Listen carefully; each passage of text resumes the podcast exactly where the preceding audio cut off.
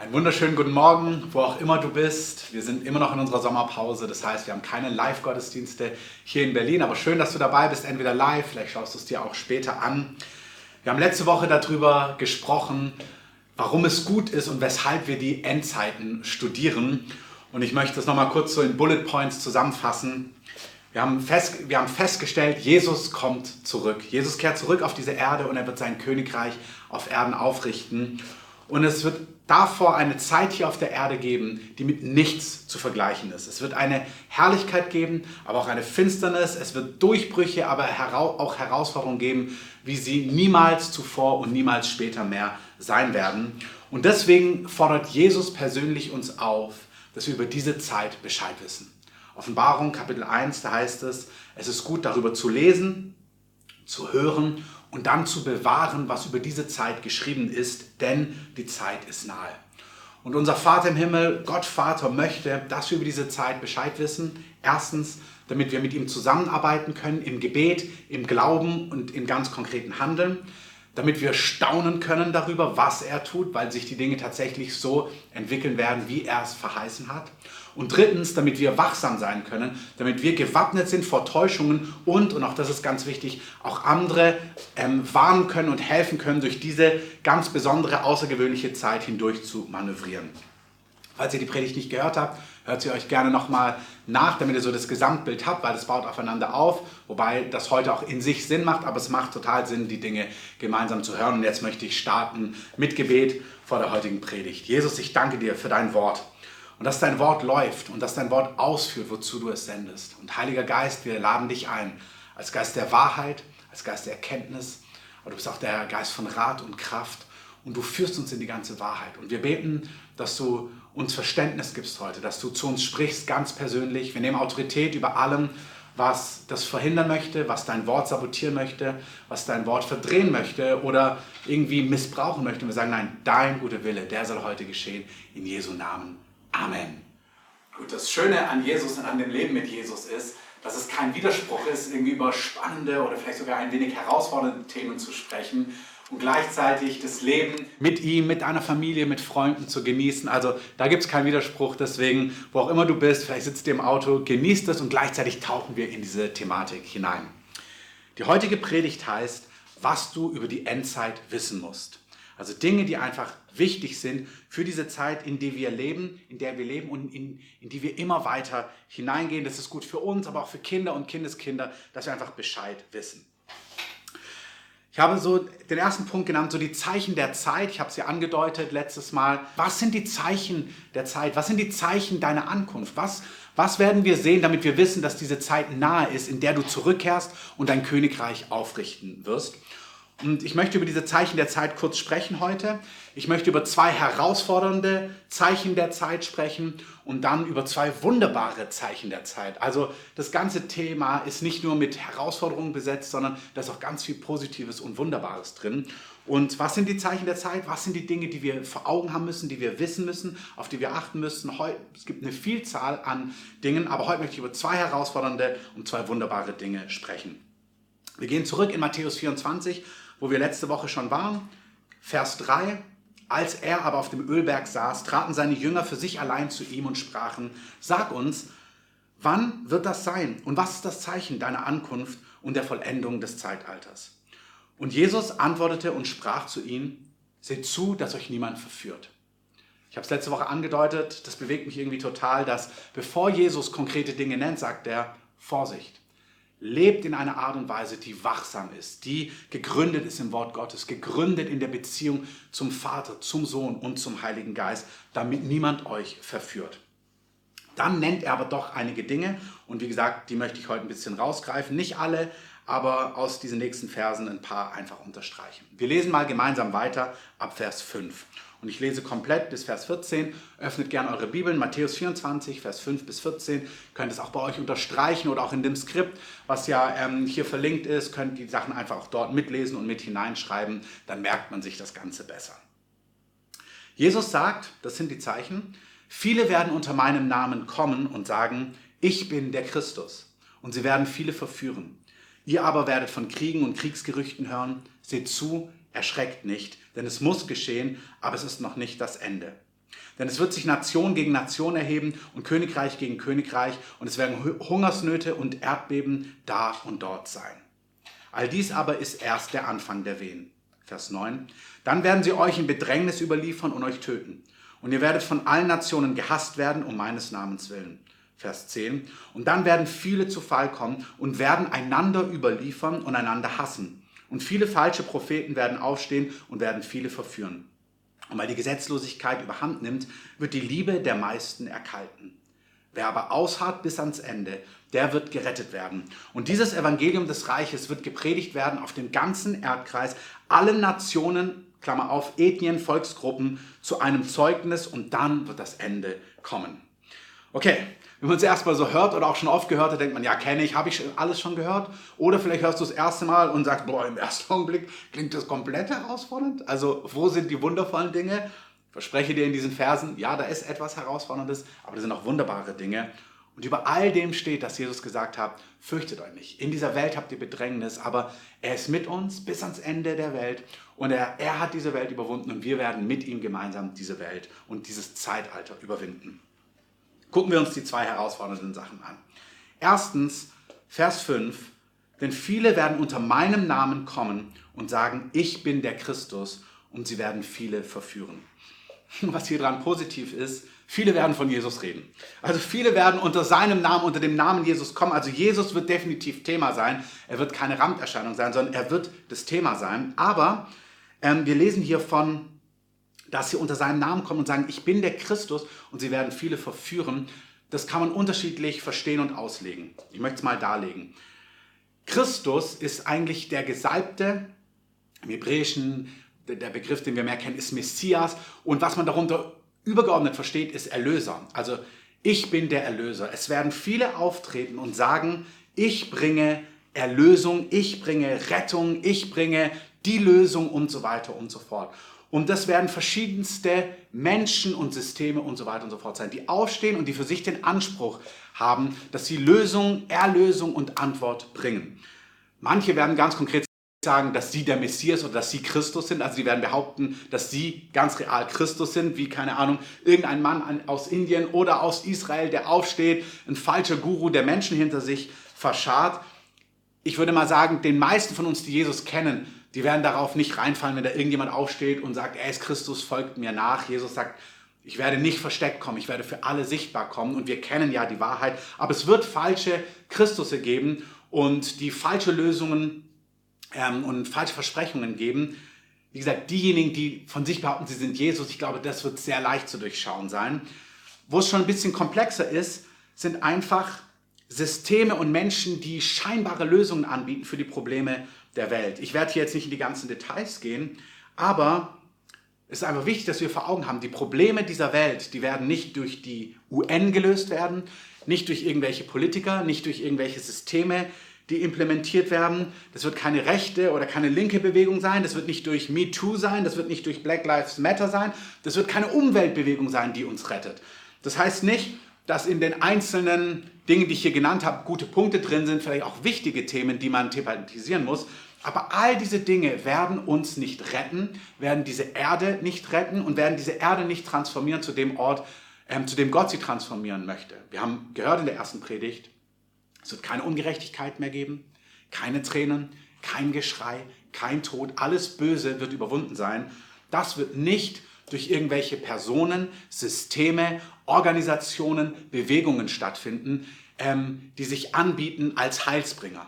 Es kann schon sein, dass sie einzelne Themen haben, die gut sind, aber sie werden nicht die ultimative Lösung bringen. Und wir müssen aufpassen, dass wir unsere Sehnsucht nach Veränderung, nach Rettung, dass wir da nicht Menschen oder Systeme an die Stelle von Jesus nehmen.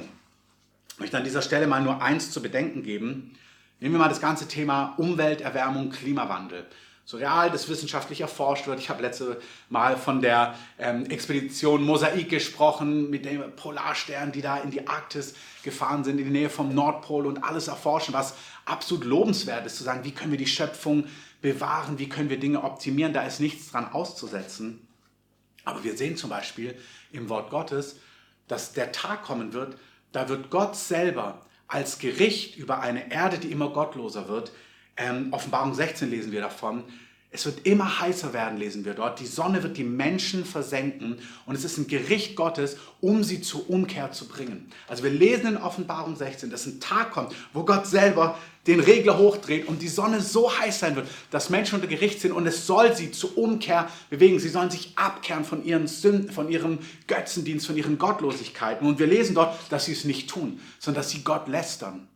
Wenn jetzt natürlich über eine ganze Generation vorbereitet wird, dass Klima, dass Hitze nur und ausschließlich mit Klimawandel zu tun hat, dann wirst du zu einem Zeitpunkt X gar nicht die richtige Schlussfolgerung ziehen können, nämlich dass Gott hier gerade etwas sagen möchte, dass Gott hier Gericht freisetzt, sondern du wirst sagen, das hat doch nichts mit Gott zu tun, das hat doch nur mit CO2 und Treibhausgasen und diesem und jenem zu tun. Und so real das an Stellen bestimmt damit zu tun hat, ich bin jetzt kein Wissenschaftler, aber ich kann mich darauf einlassen, absolut, dass diese Dinge zusammenhängen, gibt es doch etwas, wo Gott auch etwas dazu sprechen möchte. Und wenn eine ganze Generation trainiert ist in, ein, in einer einseitigen Weltsicht, dann werden sie das, was Gott dann sagen möchte, gar nicht hören. Das heißt, eine einseitige Fokussierung zum Beispiel nur auf Klimawandel, nur auf dieses und jenes, ist in sich schon Täuschung. Weil zu dem Zeitpunkt, wo Gott durch diese Dinge etwas sagen möchte, wird eine Generation sagen, das hat mit Gott und mit seinen Gerichten überhaupt nichts zu tun. Das hat nur damit und damit zu tun. Und wir sehen, dass Dinge vorbereitet werden, um eine Generation zu täuschen, dass sie gewisse Dinge nicht wahrnehmen. Das heißt, wir sind noch unter dem Punkt, viele werden unter meinem Namen kommen, sich als Erlöser, als Löser, als Heilsbringer anbieten, Menschen, aber auch Systeme. Ich habe es gerade gesagt, diese einzelnen Dinge können in sich gute Punkte haben, aber sie werden nicht die Erlösung bringen, nach der wir uns sehnen. Aber, und auch das ist ein ganz gewichtiger Punkt, spitzt die Ohren, ähm, wo auch immer ihr gerade seid. Es werden auch Menschen auftreten, ähm, die sagen, sie kommen unter dem Namen von Jesus und sie werden bezeugen, ich bin der Christus, was nicht bedeutet, sie behaupten, dass sie der Christus sind, sondern sie werden sagen, ja, Jesus ist der Christus. Also sie werden unter meinem Namen kommen und sie werden sagen, jetzt indirekte Rede von Jesus, dass ich der Christus bin. Jesus sagt, sie werden bezeugen, dass ich der Messias bin, dass ich der Erlöser bin. Also sie werden von Jesus reden, von Jesus Christus, dem wir auch dienen, den wir lieben. Aber sie werden einen falschen Jesus predigen. Sie werden einen unvollständigen Jesus predigen. Sie werden einen nicht biblischen Jesus predigen. Und auch das ist Täuschung. Paulus sagt an einer Stelle, ich habe euch den ganzen Ratschluss Gottes verkündigt. Und nur Anteile von Gott zu verkündigen, wie gesagt, in einzelnen Predigten haben wir Schwerpunkte, aber in unserer Nachfolge müssen wir Jesus, müssen wir Gott, müssen wir ihn so erkennen und so sehen, wie die ganze Schrift ihn offenbart.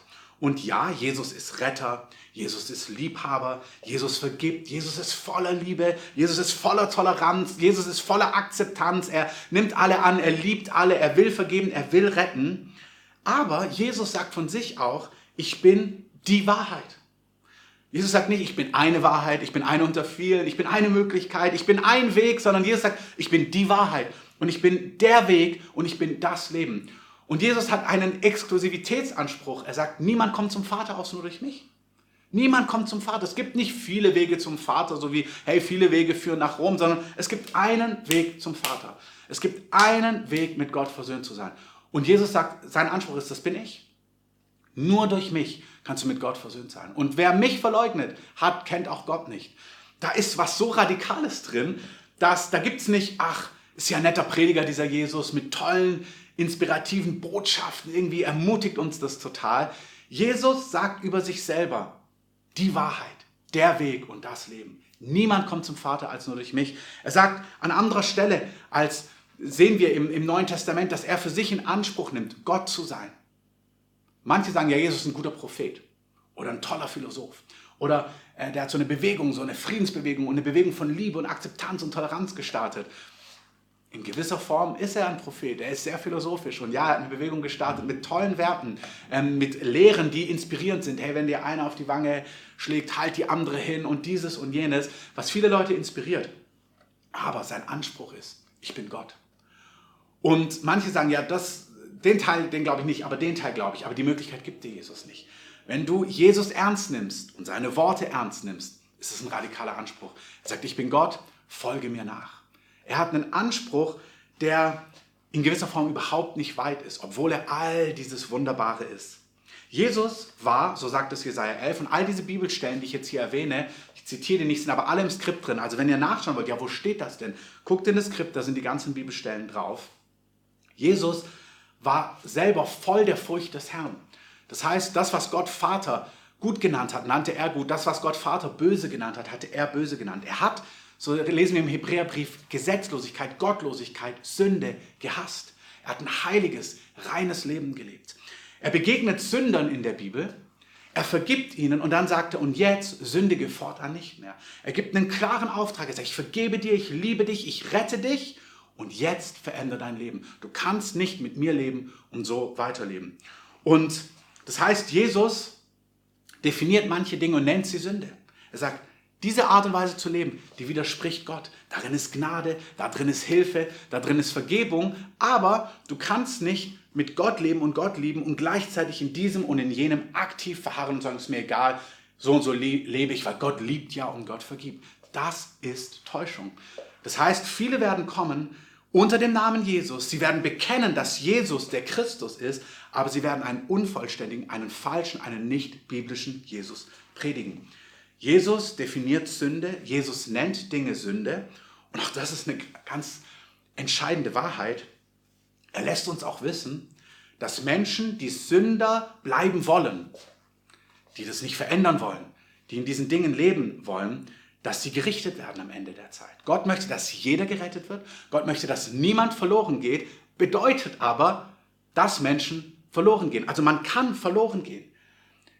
Lehren und Predigten, die sagen, man kann gar nicht verloren gehen, das ist Irrlehre, das ist falsche Lehre. Die Bibel ist eindeutig. Du kannst verloren gehen. Deswegen hat Gott seinen Sohn gesandt, damit niemand verloren geht, damit alle errettet werden, damit alle zur Erkenntnis der Wahrheit kommen. Aber Jesus sagt, er erlaubt jedem Einzelnen den freien Willen. Und wer Sünder bleiben möchte, wer auf seinen Wegen ohne Gott weiterleben möchte, der wird in ein Gericht kommen, in ein ewiges Gericht. Ich lese mal an der Stelle eine Bibelstelle vor. Offenbarung 21, Vers 8.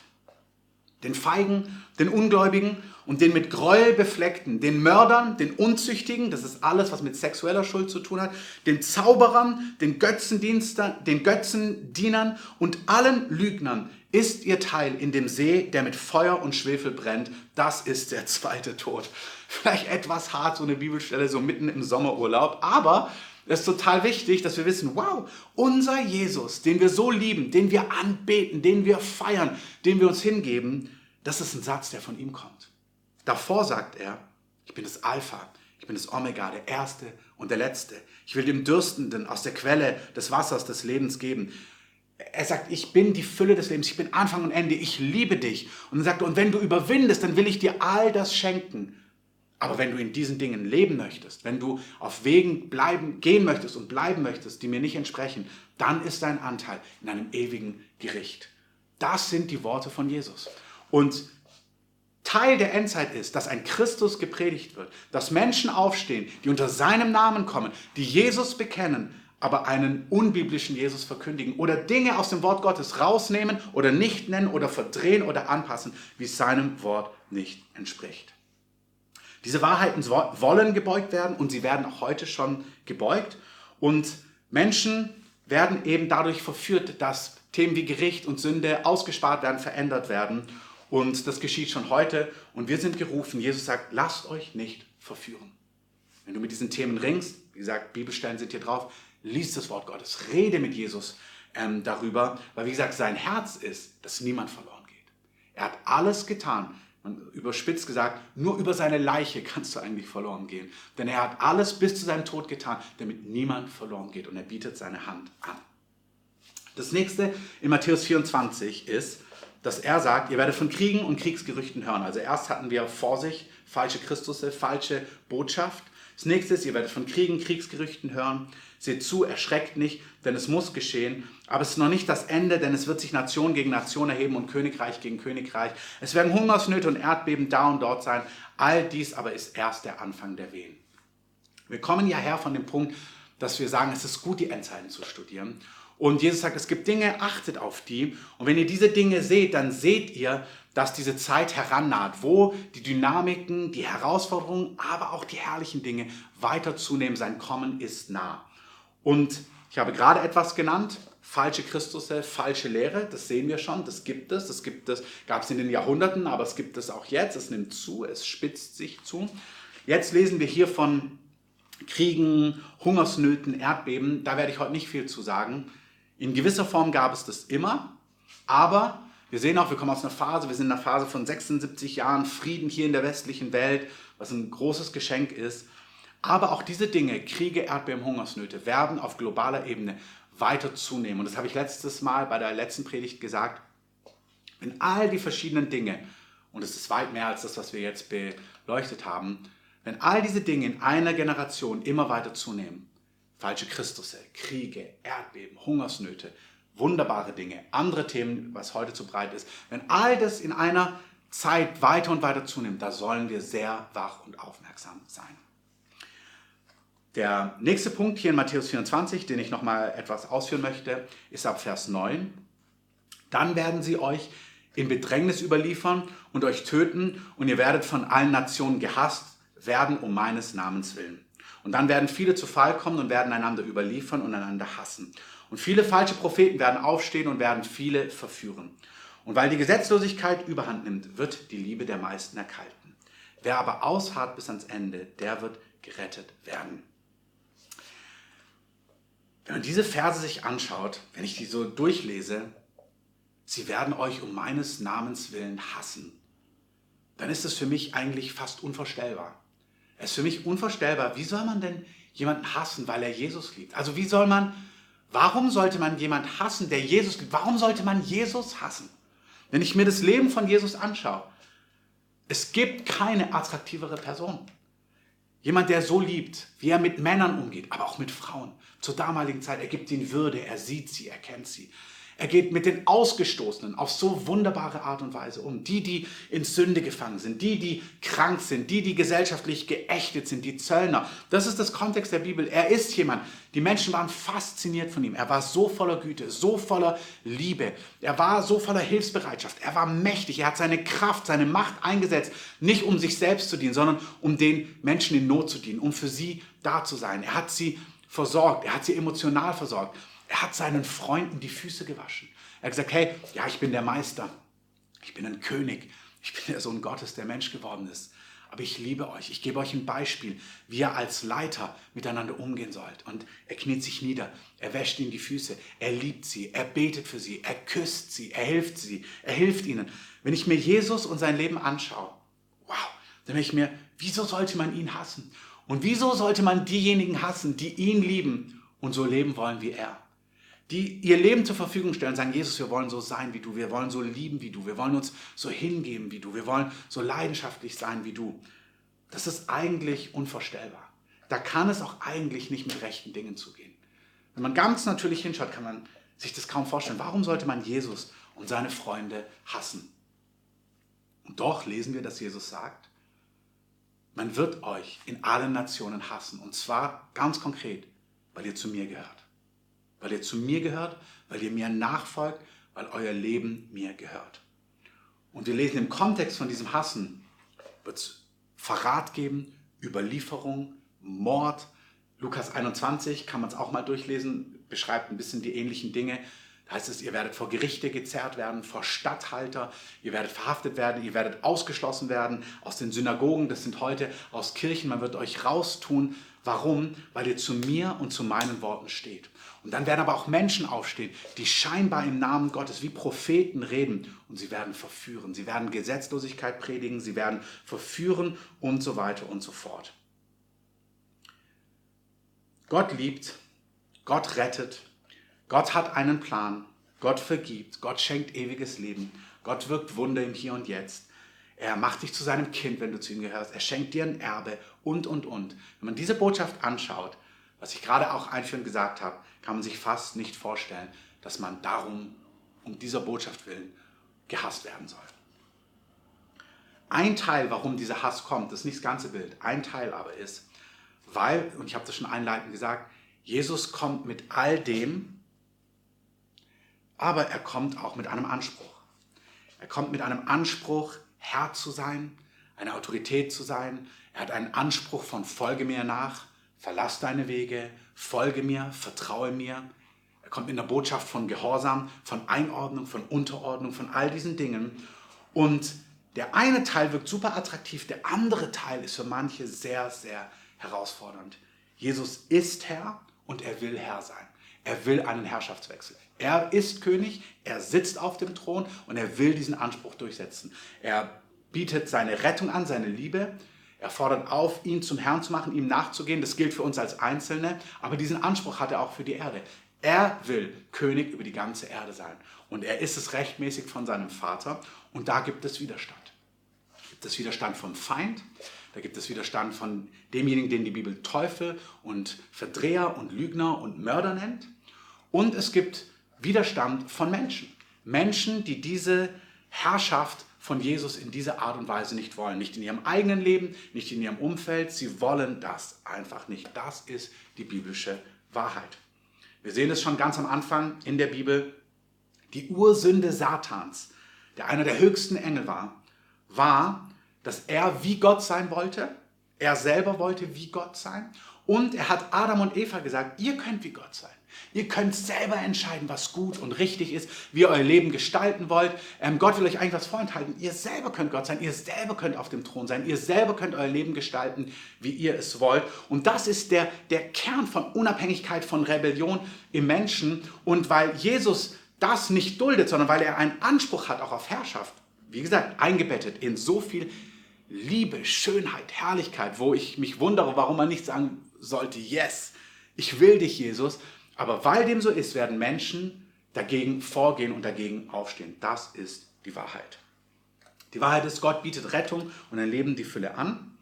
Da ist ein Leben von Klarheit, von Reinheit, von Heiligkeit, von Liebe. Und es wird Menschen, Instanzen, auch in der unsichtbaren Realität geben, die das nicht wollen und die dagegen mit Hass, mit Wut und mit Zerstörung vorgehen werden. Ich möchte das zum Abschluss, so zum Ende kommen, kurz für uns aufgreifen, dass wir das verstehen.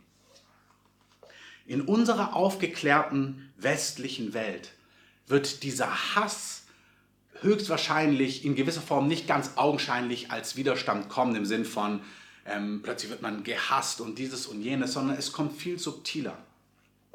Ähm, wir haben ja darüber gesprochen. Gott definiert was bringt Leben, was bringt kein Leben, was ist Wahrheit, was ist Lüge, was ist heilig, was ist gerecht und was ist auch Sünde. Und es ist so wichtig, dass wir verstehen zum Beispiel, wie gesagt, das ist in der ganzen Bandbreite möglich, ich möchte es nur in einem Kontext beschreiben. Es gibt Dinge, die nennt Gott Sünde, die nennt Gott falsch. Und wenn wir mit Gott leben, dann stimmen wir mit dem, was er sagt, überein. So, und jetzt ist ganz wichtig. Es gibt Dinge, da denke ich als Christ, dass sie Gott nicht entsprechen. Zum Beispiel sagt Gott, Sexualität gehört in die Ehe. So, jetzt kann es sein, jemand, der Gott nicht kennt, der sieht es ganz anders. Und Toleranz bedeutet, dass ich eine andere Meinung akzeptiere. Also wenn du das anders siehst, wenn du kennst Jesus nicht oder du kennst Jesus und siehst es anders, Toleranz bedeutet, ich akzeptiere deine Meinung, ich lasse sie stehen. Ich kann dich sogar lieben. Ich kann dich feiern. Ich möchte sogar, dass du deine Meinung sagen kannst. Ich möchte dafür einstehen, dass jeder seine Meinung sagen kann, dass er aufgrund seiner Meinung nicht verfolgt wird, nicht Gewalt erfährt, nicht irgendwie irgendeinen Nachteil erfährt, dass er nicht diffamiert wird deswegen. Das ist Toleranz und Liebe. Und das ist total wichtig, dass wir Toleranz bedeutet nicht, dass wir alle die gleiche Meinung haben, sondern Toleranz bedeutet eigentlich, wir sind unterschiedlicher Meinung und ich lasse deine Meinung stehen und ich akzeptiere sie. Und was aber passiert ist, dass manche Dinge, wo wir auch als Christen vielleicht eine Position haben, wo wir sagen, wir denken, dass das Wort Gottes das anders sieht, dass das Wort Gottes etwas über Sexualität anders definiert oder dass das Wort Gottes wirklich in Mann und Frau denkt, nicht in gesellschaftlichen oder soziologischen Geschlechten, sondern wirklich das biologische Geschlecht ist auch wirklich unsere Identität. Wir sind als Mann und als Frau erschaffen. Da denken wir als Christen, dass das Wort Gottes eindeutig ist. Und ich akzeptiere, dass es andere Menschen anders sehen und vielleicht zu anderen Schlussfolgerungen kommen. Und meine, meine Toleranz besteht darin, dass ich diese Meinung akzeptiere, dass die ein anderer sagen darf, dass das völlig in Ordnung ist. Aber Toleranz bedeutet auch, dass wir auch eine Meinung haben dürfen und sagen dürfen, wir empfinden es vom Wort Gottes so und so.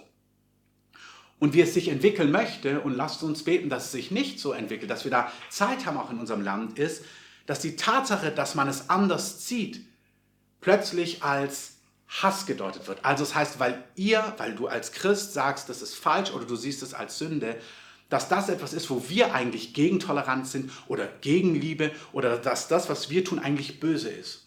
Und in dieser Logik macht es nur Sinn, dass man sagt, nein, man muss diese Meinung mundtot machen. Man soll das nicht sagen dürfen, dass, Wort, dass das Wort Gottes das Sünde nimmt, dass das Wort Gottes das falsch nimmt.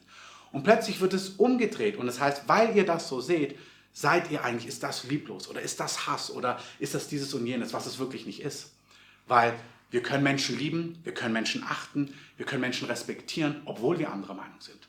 Und ich glaube, wir sind an manchen auch sehr zentralen Punkten ganz anderer Meinung als Christen. Und ich glaube, es ist total wichtig, dass Menschen, die anders leben als wir, dass wir als Christen sie lieben, dass wir sie achten, dass wir sie verteidigen. Wenn ich jemanden sehen würde, der in einer Art und Weise lebt, die ich als falsch empfinde und der würde angegriffen werden auf der Straße, dann möchte ich jemand sein, der aufsteht und einsteht und dieser Person hilft, weil Gewalt ist immer falsch. Aber das heißt nicht, dass ich trotzdem sagen könnte, die Art und Weise, wie du lebst, glaube ich vom Wort Gottes, ist so nicht gedacht.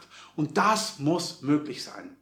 Und hier möchte der Feind es umdrehen und möchte uns brandmarken und uns in eine Richtung bringen, wo, wo, wo, wogegen, wo das, wo wir für Wahrheit stehen, für, für, auch für Liebe stehen, für das Wort Gottes stehen, wo es dazu führen soll, dass ähm, wir als diejenigen, die für das Wort Gottes einstehen, plötzlich gebrandmarkt werden als Feinde von Liebe, als Feinde von Toleranz, als Feinde von Einheit und als Feinde von Frieden. Wir sollen gebrandmarkt werden als solche, die eigentlich Liebe widerstehen, Toleranz widerstehen, Einheit widerstehen und Frieden widerstehen. Und das ist nicht die Wahrheit, aber diese Geschichte soll sich durchziehen. Diese Geschichte soll aufgerichtet werden. Und das Wort Gottes, Jesus führt es weiter und sagt, es kommt dann sogar der Tag, wo, wenn man euch überliefert, wenn man euch dafür verhaftet, wenn man dann sogar euch dafür richtet, dass Menschen denken, dass sie Gott darin dienen. Johannes 16, Vers 2. Sie werden denken, dass sie Gott dienen, weil sie der Liebe, der Toleranz, dem Frieden und der Einheit dienen. Und da ist Täuschung drin. Da ist Täuschung drin. Und man kann es sich kaum vorstellen, dass, auch wenn man es in einer liebenvollen Art kommuniziert, dass diese Art und Weise mundtot gemacht werden soll. Vielleicht nicht morgen, vielleicht nicht in fünf Jahren. Und lass uns beten, dass da viel Raum ist. Aber Jesus sagt, es kommt der Zeitpunkt, wo das so ist. Das heißt, wenn wir das so sehen, wir sind gerufen, und das ist mir ganz wichtig, wir sollen für Liebe bekannt sein. Ich wünsche mir, dass wir als diejenigen, die Jesus lieben, dass Menschen uns, dass sie sich von uns geliebt fühlen, auch wenn sie ganz anderer Meinung sind. Das bedeutet aber nicht, dass wir manche Dinge übernehmen, wo wir eindeutig sehen, das Wort Gottes sagt etwas anderes. Die Tragik besteht darin, wenn Verkündiger des Wort Gottes das Wort Gottes schon beugen, das habe ich einleitend schon gesagt, auch das passiert heute. Lasst uns mutig zur Wahrheit stehen, mutig zu den Dingen, die Jesus über sich sagt. Ganz Gott, ganz Mensch, von einer Jungfrau geboren. Er kommt, die Lebenden und die Toten zu richten und so weiter und so fort. Er definiert Mann, Frau, Sexualität. Er erklärt, wie das Sexualität zwischen Mann und Frau in den Bund der Ehe gehört und so weiter und so fort. Lasst uns mutig zum Wort Gottes stehen und das aber in so einer Art, dass es sehr schwer ist zu sagen, dass wir nicht lieben ähm, oder nicht tolerant sind, sondern wir lieben und wir sind tolerant und gleichzeitig stehen wir zum Wort Gottes. Und das ist, und damit komme ich zu meinem letzten Gedankengang, sind die wunderbaren Dinge. Ich habe mehr über die Herausforderungen gesprochen, aber Jesus sagt, wenn wir ausharren, werden wir gerettet werden. Und in einer Zeit, wo auch Widerstand groß ist, werden Menschen ausharren.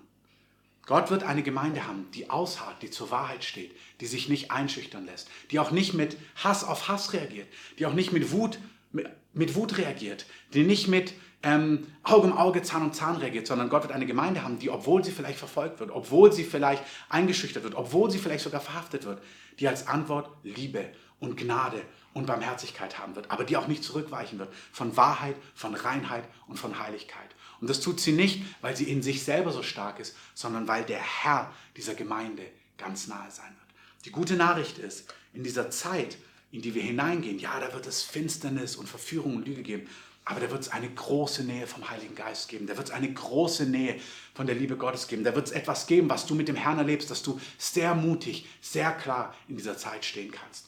Lies dir Lukas 21 vor. Da heißt es, wenn sie dich vor Gericht bringen oder wenn du verurteilt werden sollst, Überleg nicht, was du sagen sollst. Der Geist des Vaters wird in jenem Augenblick ganz nah sein. Er wird dir klipp und klar zeigen, was du sagen sollst.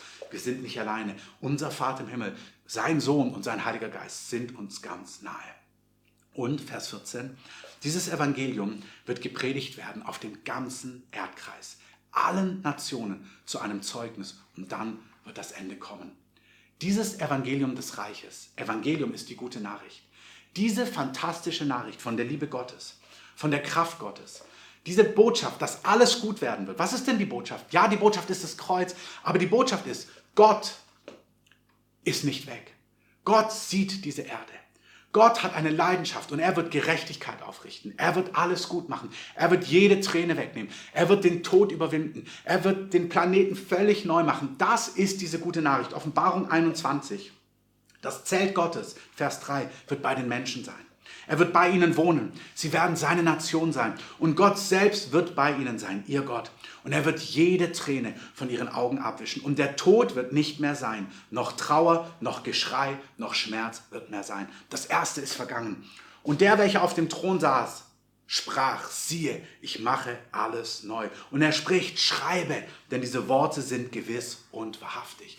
Diese Botschaft, dass alles gut wird, dass Gott sich kümmert, dass Gott kommt, dass Gott eingreift, wird allen Nationen gepredigt werden. Alle Menschen auf der Erde werden hören, es gibt einen Gott. Er kümmert sich, er, er greift ein. Lasst euch retten, lasst euch helfen. Und es wird nicht nur eine Botschaft sein, die verkündet wird mit Worten, sondern wenn wir ins Neue Testament hineinschauen, die gute Nachricht ist, diese Botschaft wird verkündet werden und sie wird demonstriert werden. Jesus hat gesagt, erzählt den Nationen, dass mein Königreich nahe ist. Und dann heilt ihre Kranken, weckt die Toten auf, reinigt Aussätzige, treibt Dämonen aus, sprecht davon und dann zeigt ihnen, wie gut und wie herrlich und wie mächtig ich bin. Paulus schreibt im 1. Korinther 4, Vers 20, das Reich Gottes, von dem wir reden, besteht nicht in Wort, sondern in Kraft. Die Gemeinde, die Gott gerade aufrichtet, in einer Zeit, wo die Herausforderung groß wird, wird eine Gemeinde sein, wo Gott ganz nahe ist und die vollmächtig ist, in Kraft, in übernatürlicher Kraft, die in Zeichen und Wundern gehen wird, die die Liebe Gottes in sich tragen wird, weil er so nah ist und die ganze Welt wird sehen, wie gut und wie herrlich er ist. 1. Korinther 2, Vers 4. Meine Rede und Predigt, sagt Paulus, bestand nicht in überredenden Worten der Weisheit, sondern in der Weisung vom Heiligen Geist und Kraft. Das ist die Gemeinde, die Gott aufrichtet, die in einer Welt voller Finsternis, die zunimmt, von Lüge, von Täuschung, von Verführung, voller Liebe ist, voll der Nähe Gottes, voller Vollmacht und sein Herz nicht nur verkünden, sondern auch demonstrieren kann. Wenn diese Dinge anfangen zu geschehen, so sagt es Lukas 21, Vers 28, hebt eure Häupter, weil eure Erlösung naht. Wir sind am Ende der heutigen Predigt angekommen. Die Gemeinde, die Jesus aufrichtet, ist eine Gemeinde in Vollmacht, eine Gemeinde, die weiß, dass Gott ganz nah ist und es ist eine Gemeinde, die eins ist, die sich liebt und die einander vertraut. Ich möchte euch einladen, in einer Zeit, wo, wie wir es gehört haben, Verrat, Verleumdung, Überlieferung zunehmen wird, baut Gott eine Gemeinde nach Johannes 17. Lest euch das mal durch wo wir mit ihm eins sind, so wie er mit dem Vater eins ist. Jesus sagt, ich und der Vater, wir sind eins. Da ist der eine im anderen. Das greift alles ineinander. Und er sagt, die Gemeinde, die leben wird zu dieser Zeit, das wird eine Gemeinde von großer Einheit sein, von großer Liebe, von großer Herrlichkeit. Da passt kein Blatt dazwischen. Das ist etwas total Übernatürliches, was Gott in dieser Zeit aufrichtet. Eine Zeit, wo die Liebe in der Gemeinde zunehmen wird, weil auch die Möglichkeit zu Verrat, Verleumdung und so weiter weiter zunehmen wird. Choose your friends wisely, habe ich geschrieben. Wähle deine Freunde mit Bedacht.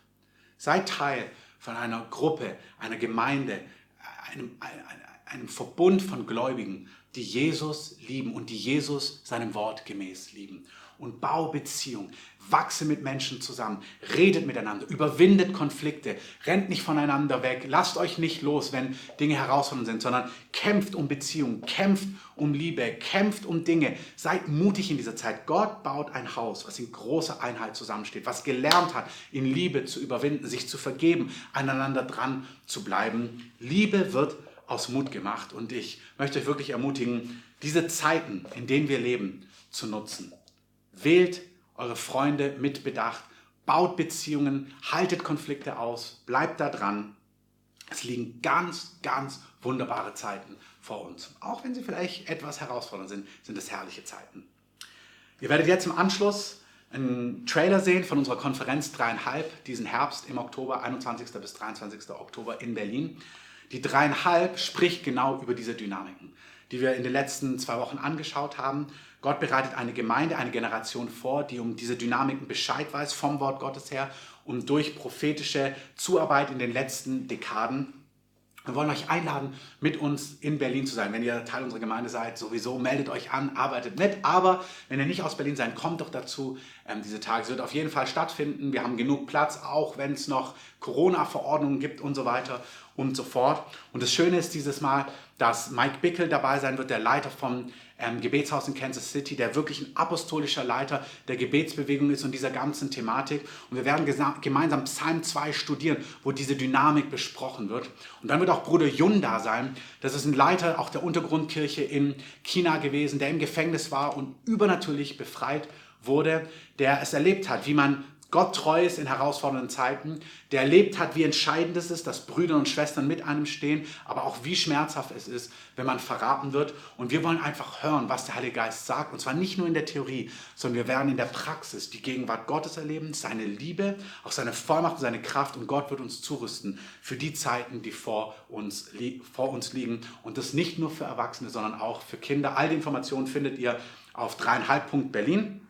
Und jetzt, Herr, möchte ich beten und dir danken, dass du uns liebst und dass du ein leidenschaftlicher Gott bist und dass du uns in diese Welt gesetzt hast, ein Abenteuer, dich zu lieben, aber auch dir treu zu sein. Es ist ein richtiges Abenteuer. Wir sind geliebt von dir und wir sollen in einer Welt, die an Finsternis zunimmt, leuchten wie Himmelslichter.